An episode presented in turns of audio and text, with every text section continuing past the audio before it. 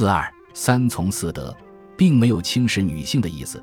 人类社会的天下，主要的是男人一半，女人一半，平等。平等，女人并非从男人拿出的一根肋骨变化出来的，所以女人并非永远附属于男人。这都是传统文化很明显平时的基本原理。但是东西方的人类文化，自古以来，如宗教学理以及伦理道德等的学说，甚至都把自然社会观念变成同样的重男轻女，变成了以男性社会为中心的现象。其实，我国的历史传统文化，自有上古的记载开始便很公平，认为远古人类的社会只知有母，不知有父。开出原来都是以母性为中心的社会，但因男女天然的生理不同，在女性的生理周期以及最为重要的怀孕和生育时期，乏力再去自谋饮食和其他劳务，很自然的必须男性的帮助和照顾，所以就渐渐形成习惯，建立了男女结合共同生活的家。因为有了家的形成，所以又渐渐演变成男主外、女主内的初步习俗。然后为了饮食和生活，才自然的知道收藏、储蓄、占有、开发等行为，就初步形成了如后世所谓的私有财产或家庭经济的基本形态。这正是合于唯物史观发展的原理。但这是没有加入人性心理变化成分的观念，更没有涉及人类社会发展的自然和必然规律。因此，在中国传统文化中，对于远古、上古史。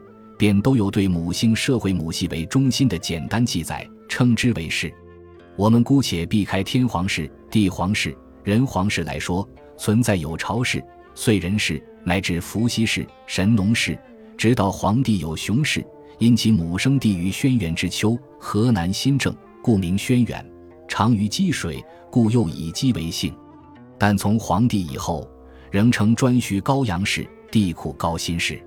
直到帝尧开始，人类社会的文明渐盛，才改变以母系为中心的习惯。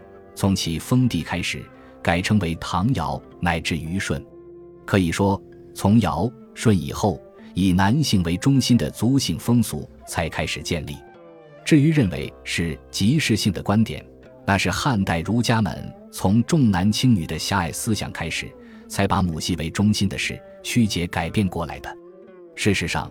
中国历代历朝的政府所习用的，都是秉承上古传统文化的习惯而有分别，直到清朝末代还是如此。如男人冠姓，女人冠氏，男人称丁，女人称口，后来才统统混合通用，就叫某某姓氏的人丁或人口。其实这种区分的称呼，不是阶级的观念作用，是适合逻辑的分类而已。五四时搞妇女运动的人。一听到女子要有三从四德，就大喊打倒，而且都盲目的归罪到孔家店里去。其实这都出于《礼记·仪礼》上的记载，而且三从四德的内涵，并没有一点轻视或是压迫女性的意思。所谓在家从父，出嫁从夫，夫死或为老来，从子就叫三从，哪有什么错？你把“从”字换作现在流行的法律术语。变成负担或负责来想想就通了，那真是对女性的尊重啊！女子在未嫁之前，应该由父母负担生活和教养，有什么不对？结婚出嫁以后，做丈夫的就应该负担起妻子一切的生活及安全，那又有什么不对？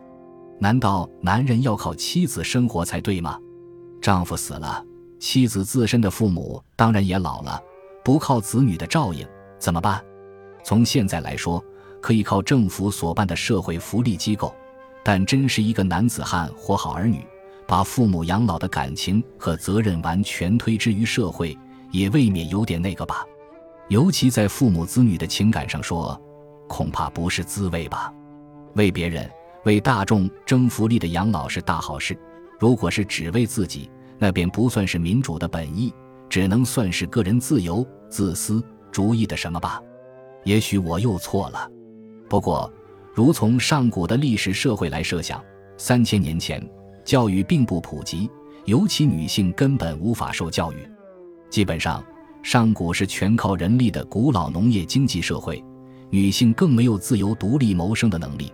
那么，在家不从父，又要从谁呢？出嫁当然也就是要有取得长期饭票的需要。不从夫又如何呢？至于夫死从子，事实很明显，就不要多说了。但是还要知道，夫死子小，还要母兼父职，抚养子女成人。试想，那又是究竟谁从谁呢？如果你把“从”字只当做服从、盲从的意义来解释，那你这个中国人还没有弄通中国字的内涵，还需要再回去在孔夫子师母那里多学习学习吧。说到妇德、妇言、妇容、妇功的四德，这是有关妇女人格和人品养成教育的目标，不只适合于女性，男儿也同样需要有这种教养。一个人的品德有了问题。不论是男是女，当然是不受人欢迎的。言语粗暴，或是刻薄贫嘴，或是出言不当，等等，也就是一般人所谓的没有口德，那也当然不行。至于富容一项，更不要误解是在选美。古文简略，他所谓容，是指平常的仪容整洁，不要故作风骚，给人做笑料。复工一项，过去在有的书上把“工”字写成“红”字。那是专指刺绣或裁缝和精工纺织的技能，尤其在以农业经济为主的农村社会里，这对于充实家庭经济更为重要。古老的妇女四德中的这一项，我觉得对于现代和将来社会中的女性更为重要。简单的说，还在二十多年以前，我有一个朋友的女儿大学毕业了，和一位在外国的华侨青年结婚，他们在出国以前。奉父母之命向我辞行，我就对那位朋友的女儿说：“你出国第一件最重要的事还要去求学。我不是叫你去读一个什么博士或硕士的学位，我希望你去学习一种个人独立谋生的技术。如一般女性来说，学会计也好，因为时代到了现在，尤其是婚姻制度快要破产了，爱情是抵不过面包和米饭的，所以现代的女性。”从小开始，必然要学会一项专业独立的谋生专长，才能保障自己和夫妻的关系。这就是复工的重要。这位小姐后来照我的话做了，固然不负所望，也不出所料。在以农业经济为主的古老社会里，虽然不是政府的明文规定，但在自然形成的风俗中，对于幼小男女的教育，尤其是复工方面，早已自成为一种当然的行为。长话短说。我们只举南宋诗人范成大一首《夏日田园杂兴》的诗，便可呈现出一幅江南农村社会教育的真实画面了。诗说：“昼出耘田夜绩麻，村庄儿女各当家。童孙为解供耕织，也傍桑阴学种瓜。”另如清末的名臣曾国藩，当了那么大的官，但是对家中的女儿媳妇，每天要系多少麻，做布的原料，织多少布，或者做鞋底。都有很严格的规定，其余的例子不胜枚举，也就不用多说了。选自《原本大学威严》。